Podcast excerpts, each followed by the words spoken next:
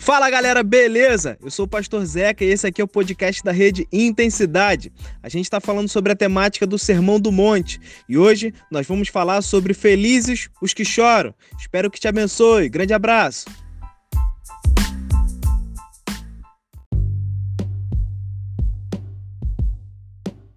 Vamos lá. O texto de hoje é Mateus capítulo 5, versículo 4.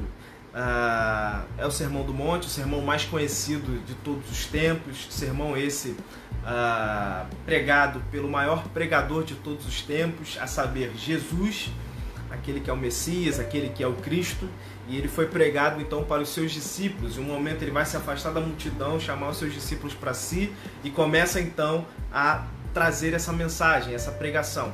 É, eu que já tenho dito aqui para vocês que no Sermão do Monte a gente vai encontrar a realidade dos valores do reino de Deus.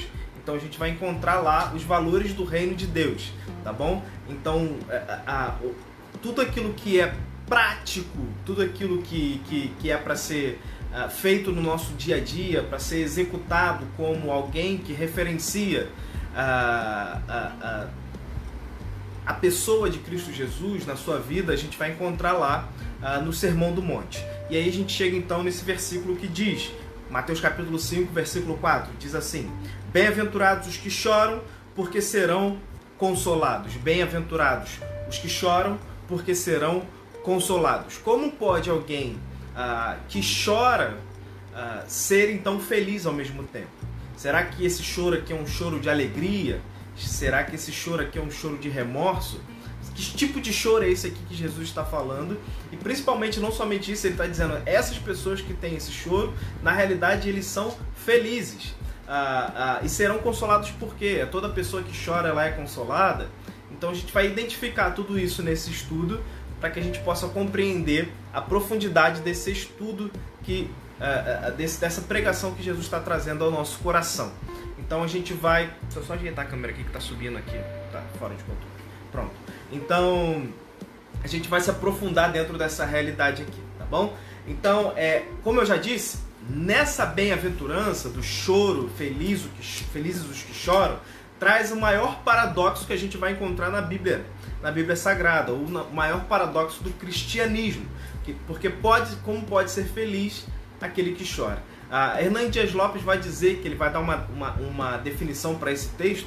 Ele vai dizer que a gente poderia dizer assim: felizes os infelizes. Então, que tipo de tristeza, que espécie de tristeza é essa que Jesus está trazendo, que, que diz que essa produção dessa tristeza vai trazer felicidade?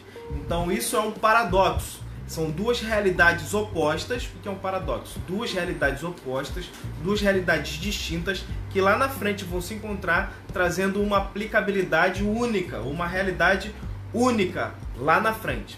Entendeu? Então, felicidade sendo é, é, contrastada com tristeza, mas que na realidade, juntamente, essa, essa tristeza com a busca da felicidade vai trazer lá na frente o, o entendimento de que felizes são essas pessoas que choram, tá bom? A, a palavra que Jesus usa aqui para chorar no grego ela é pantoutes, pantoutes. Uh, significa o que? Lamentar, prantear pelo morto, entristecer-se profundamente por conta de alguma, alguma situação. Então é um lamento mesmo, é uma, é uma dor, é, é, é, de, quase que uma dor de luto, né? um entristecer-se profundamente sobre alguma coisa tá bom?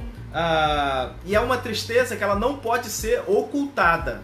Ela, não, ela, ela é visível, ela é perceptível. As pessoas vão olhar e vão ver que você está se sentindo triste, você está se sentindo ah, afetado por alguma situação. É essa, essa mesma palavra que Jesus está usando aqui. É pantoutes no grego, tá bom?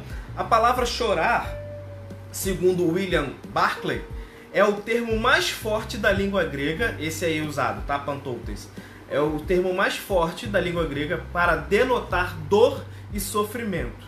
É a palavra que se usa para escrever a morte de um ser querido. Como eu disse, a questão do luto. Então é usada essa palavra. Na Septuaginta, que é quando a Bíblia foi escrita ela toda ah, em grego, chamada de Septuaginta, Ah, essa palavra ela vai, ela vai descrever o lamento de Jacó quando ele é, vai acreditar que José morreu. Lembra quando os seus irmãos voltam com a notícia para Jacó dizendo que José havia morrido? Então a palavra lá, desse luto de, de, de, de Jacó por José, é essa palavra, pantoutes, é esse choro, tá?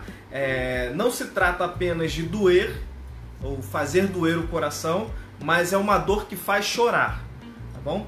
Nem todos os que choram são felizes nem todos os que choram são consolados. Tá? Então, que tipo de choro é esse que Jesus está falando? O que tipo de choro é esse que Jesus está descrevendo? Uh, descrevendo? Choramos por vários motivos, várias razões. Choramos pelo luto, choramos pela dor física, uh, choramos pela decepção, uh, choramos pelo desespero, choramos pela desesperança, pela saudade, pela compaixão, pela solidão, pela depressão, choramos por amor, choramos por uh, vários motivos. Uh, mas que tipo de choro é esse que Jesus está tratando aqui na bem-aventurança? É isso que a gente quer compreender, é isso que a gente quer aprender aqui uh, nessa noite. Duas declarações a gente vai compreender aqui nesse, nesse versículo que nós lemos, Mateus capítulo 5, versículo 4. Uma é a declaração de que felizes são os que choram. A segunda é a promessa esses serão consolados. Então a gente tem uma declaração de Jesus dizendo: Felizes os que choram, e tem uma promessa embutida nessa declaração, porque essas pessoas serão consoladas. Uh, o que significa esse choro? Vamos começar primeiro sobre o que não significa. O que não significa esse choro que a gente encontra em Mateus capítulo 5, versículo 4, tá? O que não é? Ele, em primeiro lugar, ele não é um choro carnal.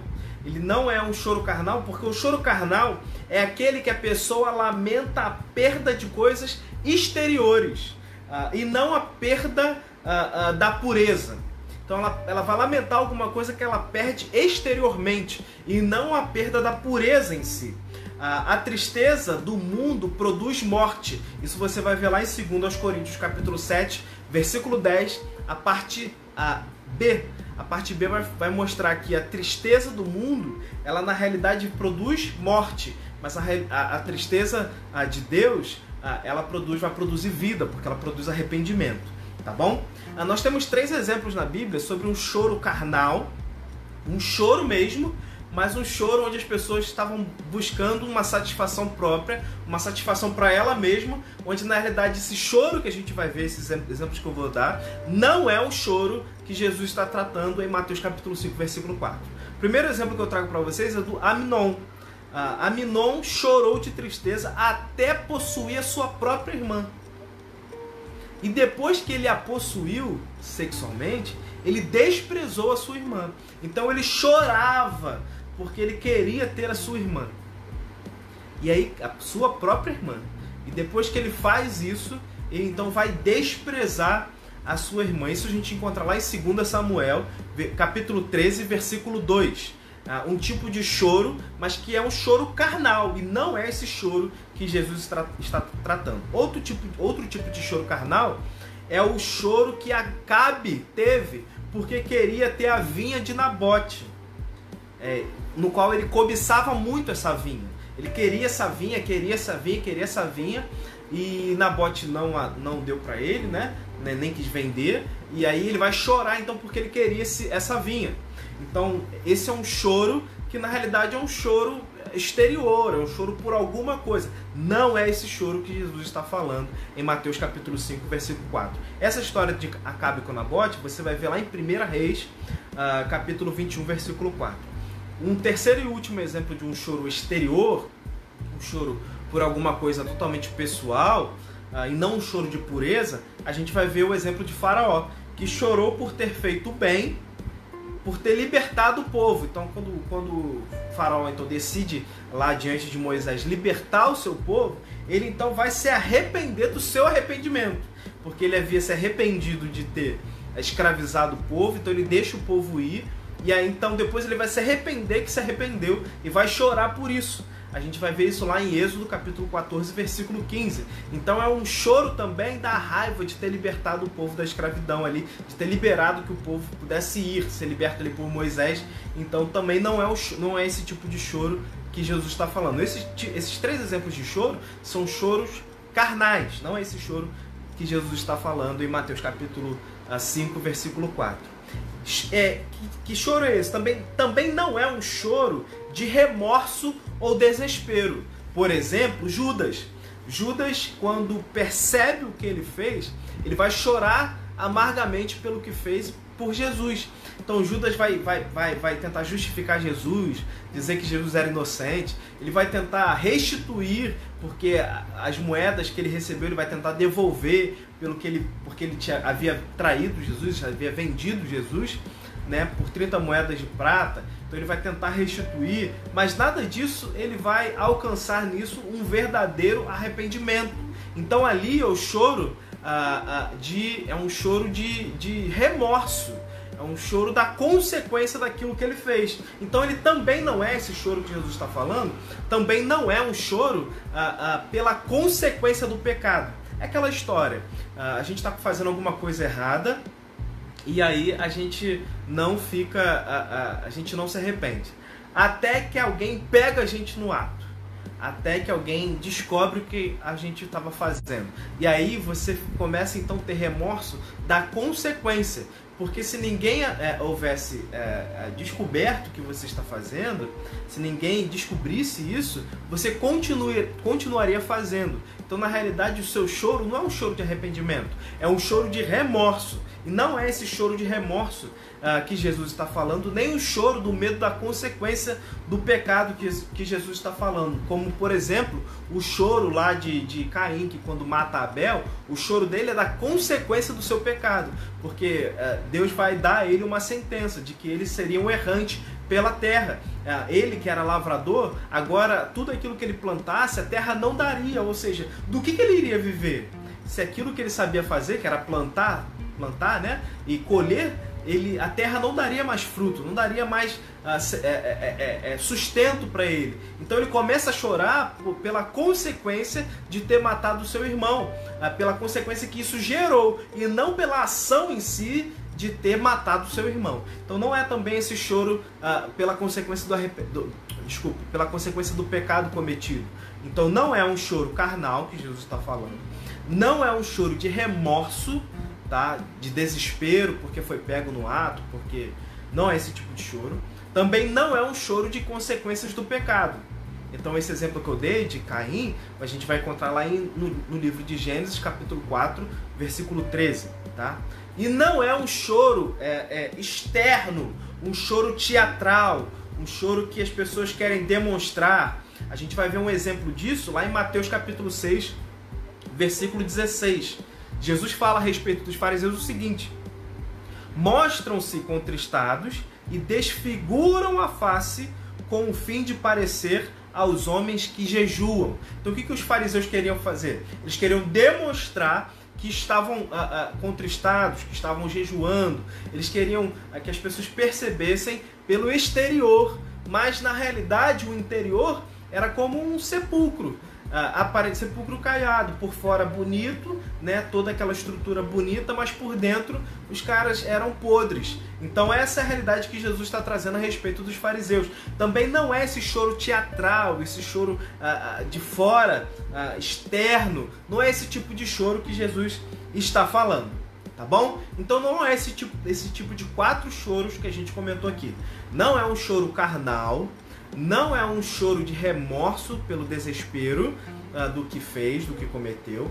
Não é um choro de pela consequência dos pecados e não é um choro externo, um choro teatral, um choro que quer demonstrar alguma coisa que você está chorando, mas por dentro você não está sentindo nada daquilo que está aparentemente sendo demonstrado. Então não é esse tipo de choro. Então, então, que tipo de choro é esse? O que significa esse choro aqui que Jesus está falando em Mateus capítulo 5, versículo 4. Que tipo de choro é esse que vai trazer a felicidade?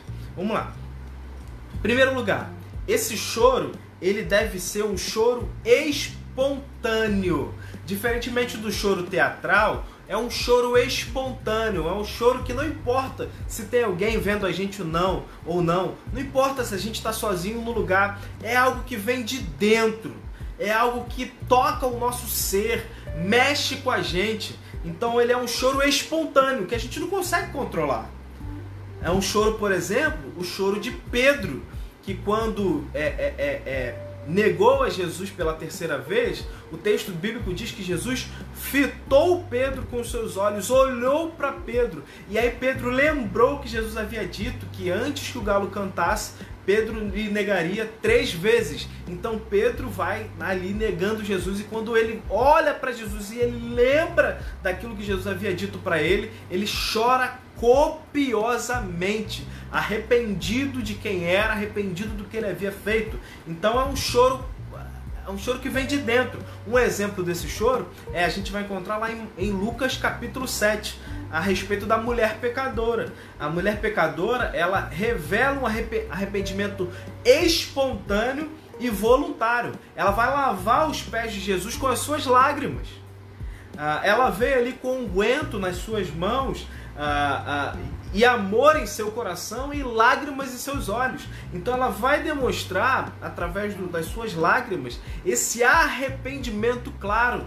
Ah, foi espontâneo, ninguém havia apontado o dedo para ela, ninguém havia, havia dito nada para ela diretamente e espontaneamente ela vai até Jesus para demonstrar ah, o quanto ela estava arrependida. Isso era demonstrado visivelmente pelo seu choro mesmo, pelo seu choro que via de dentro. Segundo lugar, esse choro ele deve ser espiritual. É o choro pelo pecado e não apenas pela consequência do pecado. Entende essa diferença? Uma coisa é você chorar pelo pecado, outra coisa é você chorar pela consequência desse pecado. Imagine que você cometeu um pecado e que esse pecado, apesar de todo pecado trazer uma consequência, mas vamos supor que você ah, ah, pecou de alguma forma e esse pecado, vamos supor, que não trouxe nenhuma consequência.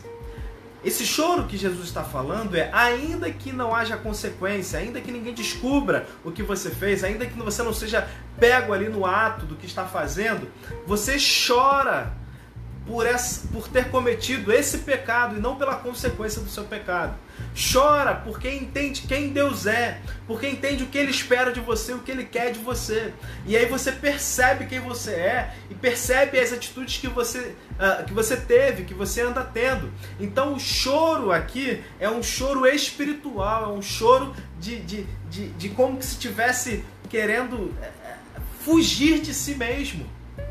É um choro, aquele choro dizer assim: Senhor, me ajuda, porque eu preciso uh, vencer essa batalha contra mim mesmo, vencer essa batalha contra quem eu sou, por quem o Senhor é, não pela consequência do meu pecado, mas por quem o Senhor é, porque o amor de Deus nos constrange. O que quando a gente percebe essa questão de que o amor de Deus nos constrange, por que, que o amor de Deus nos constrange? Porque nós não somos merecedores desse amor. E por não sermos merecedores desse amor, Deus continua nos amando e isso é constrangedor. Uh, uh, eu estava ouvindo essa tarde agora, uh, enviado pelo. O Guilherme me enviou esse trecho da introdução ali do, do, do DVD do Leonardo Gonçalves chamado Princípio e Fim, e ele falava sobre o exemplo do filho pródigo, do quanto ele deve ter se sentido constrangido pelo amor daquele pai, onde ele queria somente ir até o pai e comer um pão, porque ele não, não, não comia nem as alfarrobas que davam para os porcos, ele não comia, e ele queria somente ir até o pai, porque sabia que na casa do seu pai os empregados comiam, então ele queria ir até o pai para comer alguma coisa. E aí, quando ele chega lá, é, imagine o amor constrangedor daquele pai para com aquele filho, dizendo: Você me abandonou, você foi embora, você. Ah, ah, quase que disse para eu morrer, porque quando você pede, a, você pede a sua herança, a herança é dada depois da morte. Então você fez isso tudo, mas eu continuo te amando. Coloque aqui no seu dedo o anel, coloquem sandálias no seu pé, vistam ele da roupa uh, como filho, porque ele é filho. Então esse amor ele é constrangedor pelo simples fato de que Deus nos ama. A, a, o choro nosso tem que ser constrangedor e por isso ele é espiritual nesse sentido. Porque Deus nos ama, isso deve constranger a nossa vida, constranger o nosso coração. Não porque houve consequência pelo que a gente fez. Não porque descobriram o que a gente fez. Não porque afetou alguém ou trouxe malefícios para alguém, para alguém. Inclusive, isso também é importante. Mas não somente por isso, mas principalmente por quem Deus é. Por quem Deus é. Davi, quando toma consciência do seu pecado, desculpa, quando toma consciência do seu pecado, do seu erro, Davi fala, fala assim: Contra ti, Senhor, Contra ti, Senhor, somente contra ti eu pequei. Contra o Senhor eu pequei. Davi ali não vai, não vai fazer menção, inclusive, a respeito da consequência do seu ato, da consequência do seu pecado. Mas o simples fato dele ter pecado, de ter feito algo contra o Senhor, algo que desagradasse ao Senhor, isso traz para Davi constrangimento, principalmente pelo amor de, do Senhor derramado sobre a vida dele. Isso deve nos trazer a, a, a constrangimento, porque a ofensa contra Deus a, fere o juízo de Deus. Então o nosso pecado fere o juízo de Deus. O nosso pecado é, deve ser constrangedor por isso, porque fere a Deus. A gente está errando o alvo. Então devemos chorar pelos nossos pecados, porque ele é um ato de hostilidade e inimizade contra Deus. É como se, que, se nós tivéssemos um amigo e nós fizéssemos alguma coisa contra esse amigo. Vamos supor, inventássemos uma fofoca a respeito desse nosso amigo. Mas só que, pela misericórdia, essa fofoca não chegou até o nosso amigo ou não trouxe grandes prejuízos mas a gente fica dentro da gente a compreensão de que a gente fez alguma coisa contra esse nosso amigo. E a gente vai até essa pessoa e pede perdão a essa pessoa, não pela consequência do que a gente fez, mas porque aquilo que a gente fez traiu o nosso relacionamento, feriu o nosso relacionamento. Então isso é, é devemos chorar porque o pecado ele é esse ato de hostilidade uh, e inimizade contra Deus. O pecado ofende e resiste uh, o Espírito Santo. Atos 7, 51. O pecado é contrário à natureza de Deus. Deus é santo e o pecado é uma coisa imunda. O pecado é contrário à vontade de Deus. A palavra hebraica para pecado significa rebelião. O pecado luta contra Deus, isso a gente vê em Atos 5:39. Então, devemos chorar porque pecar contra o Senhor uh, uh, é um ato de hostilidade e de inimizade com o Senhor. Compreende? Devemos chorar porque o pecado é um ato uh, de, de consumada ingratidão contra o Senhor. Deus enviou-nos seu Filho para redimir-nos do pecado e o seu Espírito para confortar-nos. Nós pecamos contra o sangue de Cristo. A graça do Espírito não é, é, é, a graça de espírito e não deveríamos chorar. Vou repetir: nós pecamos contra o sangue de Cristo, a graça do espírito e não deveríamos chorar. O pecado contra o amor de Deus é pior do que o pecado dos demônios, porque eles jamais, porque a eles jamais foi oferecida a graça. Então, aos demônios não foi oferecida a graça. A mim e a você é oferecida a graça de Deus. Então esse pecado devemos chorar porque ele se torna pior do que ah, propriamente dito os pecados que os demônios cometeram pela não, pelo não, não oferecimento da graça, compreende? Mas nós caímos e nos foi oferecida graça e ainda pecamos contra ela. Entende que nós caímos, Deus oferece-nos a graça, o seu amor, o seu favor, nós somos redimidos pelo Senhor ah, ah, e nós cada vez continuamos errando e pecando, estamos, estamos pecando contra essa graça, contra esse amor, contra esse favor imerecido que ele derramou ah, ah, sobre nós. Pecamos contra aquele que morreu por nós. Pecamos contra aquele que habita em nós. Por que devemos chorar? Por isso. Porque é porque é uma ingratidão contra Deus aquilo que a gente faz. Percebe que eu estou tentando diferenciar bem aqui do, do choro, da consequência do ato, para o choro do ato em si. O simples, simples fato de cometermos o ato em si já deveria ser constrangedor para a gente. Mas eu quero que você saiba que, infelizmente, a gente peca, a gente, a gente erra o alvo, a gente cai no meio do caminho, a gente falha mesmo, a gente comete esses equívocos. O que, o que é necessário então que a gente faça? É necessário que a gente busque ao Senhor e se arrependa de fato, que a gente chore perante o Senhor pelas atitudes que a gente tem cometido. Só vai haver choro da nossa vida, da nossa parte, choro de quem, das atitudes que a gente comete diante do Senhor, quando a gente entende a santidade do Senhor. Quando a gente entende quem Deus é. Devemos chorar pelo pecado porque ele nos priva de coisas excelentes. O pecado nos priva do maior bem, a comunhão com Deus. Isaías 59, versículo 2 fala sobre isso. É o pecado que faz separação entre o homem e Deus. Devemos chorar porque o pecado cria esse abismo no relacionamento entre o homem e Deus. E nós não podemos saber viver e nem devemos viver sem a comunhão com o Senhor, sem a comunhão com o seu Espírito, sem o relacionamento contínuo com Deus. Quando há esse afastamento, produz choro. Olha quanto tempo a gente tem sentido, como a gente tem sentido saudade dos nossos amigos nesse tempo. Usa isso como uma alegoria para a gente pensar a respeito do seu relacionamento com o Senhor. Se nesse tempo a gente tem sentido saudade dos nossos amigos por causa do distanciamento, como você deveria estar se sentindo se porventura você tem estado afastado do Senhor? Como o Espírito Santo de Deus espera para que você o busque, como no filho pródigo, como, como na sua parábola, os pais, o pai, o pai sempre esperava ali o filho na, na, na varanda, esperando o filho voltar. Assim o Espírito Santo de Deus anseia por toda manhã que você o busque. Ah, o pecado ele deve produzir choro na gente, porque ele separa a gente do relacionamento direto com o Pai. E isso deve produzir choro na gente, porque esse distanciamento deveria produzir saudade em nós. Há quanto tempo você não entra na presença do Senhor e usufrui das suas bênçãos, usufrui do seu amor, usufrui do, dos benefícios que Ele pode derramar sobre a sua vida?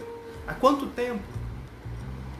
Há quanto tempo você não se sente alegre por receber do Senhor desse amor, dessa dádiva, sentindo a sua presença. Se você não tem sentido isso, chore perante o Senhor, busque ao Senhor, até que você compreenda o quanto isso, há, isso é uh, profundo, isso é importante. Então devemos chorar. Esse choro é espiritual. O que é esse choro que Jesus está nos ensinando? Primeiro, é um choro espontâneo. Segundo, é um choro espiritual. Porque a gente, por que um choro espiritual? Porque o pecado ele é uma hostilidade, uma inimizade contra Deus. Porque o pecado ele é um ato de, de, de ingratidão contra Deus. Porque o pecado nos priva da comunhão ah, com o Senhor, nos priva da comunhão com, com Deus. Terceiro lugar, esse choro deve ser um choro pelo próprio pecado em si, não pelas consequências, mas pelo ato em si, como eu tenho dito até aqui. Feliz é aquele que chora pelo seu próprio pecado. O pecado não faz, não faz pior do. É, desculpa, o pecado nos faz pior do que uma serpente. A serpente não tem nada dentro dela senão o veneno que Deus mesmo pôs nela.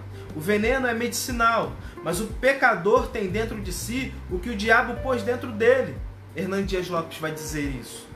Pedro disse para Ananias: Ananias, porque Satanás encheu o seu coração para você mentir ao Espírito Santo. Atos capítulo 6, versículo 3. Nós temos em nós todas as sementes daqueles pecados que condenam as pessoas ao inferno. Aquele que não chora pelos seus pecados perdeu completamente a sua razão. Perdeu completamente o seu senso do que é certo e do que é errado está anestesiado diante uh, uh, uh, desse tempo presente, diante dos valores desse tempo presente. O choro que Jesus espera de nós, o que ele está falando ali, é um choro da alma, é um choro do, do entendimento do pecado que eu cometo, do, do, do quanto falho eu sou. Por isso ele começa: Felizes os humildes de espírito porque só compreende o seu pecado aquele que olha para si mesmo e olha para si mesmo com humildade, buscando entender quem é. E aí, quando olha para si mesmo e vê quem é, ele vê e percebe nele os pecados que habitam no seu coração. E por habitar esse no seu coração esses pecados e contemplar a santidade de Deus, ele vai então chorar por isso e vai dizer: Senhor, tem misericórdia de mim. Senhor, tem misericórdia de quem eu sou. Senhor, tem misericórdia das ações e das atitudes que eu cometo. Tem misericórdia de mim, Senhor. Então o choro ali que Jesus está falando é esse choro. É um choro da alma. É um choro de pureza, de busca de mudança, de transformação de vida no Senhor. E ele diz: Felizes esses que têm esse choro, porque serão consolados. Por quê? Porque nós, ao passo que Deus está derramando da sua graça em nós, Deus está nos sarando de quem nós somos, está, está transformando o nosso caráter, transformando a nossa vida. E Ele vai então transformando a, gente completamente à medida de que um dia nós alcançaremos a estatura do varão perfeito. E aí então seremos consolados de todo esse choro. Esse choro, o choro do pecado, porque esse pecado jamais nesse dia não estará mais em nós, não habitará mais em nós, não terá nenhum tipo de raiz em nós, porque seremos totalmente transformados à semelhança de Jesus o Cristo. E aí então não haverá mais choro, não haverá mais lamento, não haverá mais dor, porque tudo isso vai passar, porque tudo isso vai ficar para trás porque nós estaremos de frente contemplando e olhando para aquele que é o sol da justiça, o Cristo, o Filho de Deus. E quando nós estivermos diante dessa, dessa glória, diante de Jesus o Cristo, Filho de Deus, aquele que é a perfeição, ele sarará todas as nossas feridas. E ele já tem sarado as nossas feridas. Então por isso que a gente diz que o eterno começa agora, ele mudando o nosso caráter, para que a gente viva os valores do reino de Deus. Então, para que a gente consiga executar os valores do reino de Deus que a gente encontra no Sermão do Monte, é necessário que, em primeiro lugar, a gente olhe para nós com humildade e veja quem nós somos. Nós olharemos para nós e veremos quem nós somos quando nós estivermos diante da luz que é o Cristo Jesus, que é o Santo de Deus. E olharemos para Jesus, que é o Santo de Deus, e veremos que em nós há a sujeira, a imperfeição, a impureza. E o que, que a gente faz diante dessa impureza, dessa imperfeição? A gente chora. Chora como se tivesse um choro dizendo: ah, Livra-me de mim mesmo, Senhor. Arranca de mim tudo isso. Foi isso que Davi fez na sua oração. Sonda, ó Senhor, sonda o meu coração e vê se há em mim algum caminho mau. Sonda, vai no, no meu mais íntimo ser e vê se há em mim algum caminho mau, porque a minha consciência pode trazer uma, uma, uma, uma realidade de quem eu sou. O meu coração pode ser enganoso, mas o Senhor, que é aquele que sonda o mais íntimo do ser humano, sonda a mim e vê se há em mim caminhos maus. E se houver, arranca ele de mim, Senhor. Porque eu não quero ser mais isso. Eu quero ser aquilo que o Senhor espera que eu seja. E isso produz choro. Porque a gente não quer mais viver essa realidade. A gente não quer mais viver uma realidade uh, uh, uh, que Deus não quer para a nossa vida, que Deus não espera de nós. E em, em, e em último lugar, esse choro deve ser um choro pelo pecado dos outros. Não somente um choro pelo meu pecado, mas um choro pelo pecado dos outros. Entendendo que o pecado dos outros traz a nós também consequência, traz a nós também dificuldades, afeta-nos e principalmente um choro de misericórdia e de compaixão que por causa do pecado dos outros, essas outras pessoas estão vivendo esse relacionamento de afastamento do Senhor, estão vivendo esse, esse relacionamento de falta de, de, de, de experimentar a excelência que há no relacionamento entre o ser humano e Deus. Então você chora também pelos outros. Davi chorou pelos pecados daqueles que desobedecessem a Deus. A gente vai ver isso. Ele fala: torrente de águas nascem dos meus olhos, porque os homens não guardam a tua lei. Jeremias chorou a condição terrível de Jerusalém sendo destruída. Jesus chorou sobre a cidade impenitente de Jerusalém. Ele disse: Jerusalém, Jerusalém, que mata os profetas. Quantas vezes eu quis juntar vocês debaixo das minhas asas, como a galinha faz com os seus pintinhos. Paulo disse o seguinte em Filipenses 3,18: 18, Pois muitos andam entre nós, e agora vos digo, até chorando, que são inimigos da cruz de Cristo. Isso é um choro de compaixão, de misericórdia. A gente precisa aprender isso. A gente não pode a, a, a, é, é, é, criar uma rebelião, criar um debate contra aqueles que não professam a nossa mesma fé. Não é essa postura. O que nós devemos fazer por essas pessoas é orar por elas, chorar com misericórdia, com compaixão, para, para que essas pessoas sejam alcançadas pela graça do Senhor. Não é você é, é, é degladiar-se contra, contra essas pessoas. Não é você criar um clima hostil contra essas pessoas. Esse não é, o, não é a ação, esse não é o fato. Jesus não fazia isso. Se Jesus combatia alguém, a, aqueles que ele combatia eram os religiosos, que diziam-se entendidos da lei, mas que no fundo não compreendiam a lei, mas para com os pecadores, aqueles que claramente para nós se faziam, se tornavam na classe de pecadores, como nós somos, Jesus derramava da sua graça e da sua misericórdia. É lógico que ele dizia: se arrependa do seu pecado, transforme de vida, mas a ação dele para com essas pessoas era uma ação de misericórdia, era uma ação de compaixão. Felizes os que choram, porque esses que choram compreendem e têm compaixão para com as outras pessoas, porque entendem, assim como devem ser alvos da misericórdia de Deus, eles também devem derramar misericórdia sobre a vida dos outros. Não serem aqueles juízes apontadores, não serem aquelas pessoas que simplesmente falam do outro, falam do outro, mas não olham para o seu próprio umbigo. Porque, em primeiro lugar, ela olha e percebe que ela deve ser humilde de espírito não ficar se comparando com o outro, achando que é melhor do que o outro, mas compreender que diante do Cristo, diante do Santo de Deus, diante daquele que é a luz, nós somos pequenos. E por sermos pequenos e por cometermos os nossos pecados, nós choramos diante de Deus pedindo: Senhor, tem misericórdia de nós. E aquele que quanto mais próximo da luz está, aquele que quanto mais próximo de Cristo está, esse vai ter mais misericórdia pela vida do outro. E por isso ele chora pelo outro, ele chora pelo pecado do outro, ele chora pela realidade do outro. Devemos chorar pelos nossos pecados. Devemos chorar pela realidade das outras pessoas. Devemos chorar pela blasfêmia que a gente encontra nesse tempo presente onde muitas pessoas viraram as costas para Deus.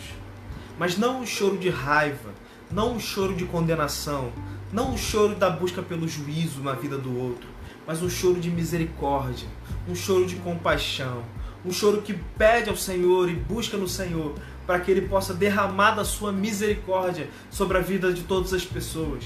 Em primeiro lugar, a começar em mim.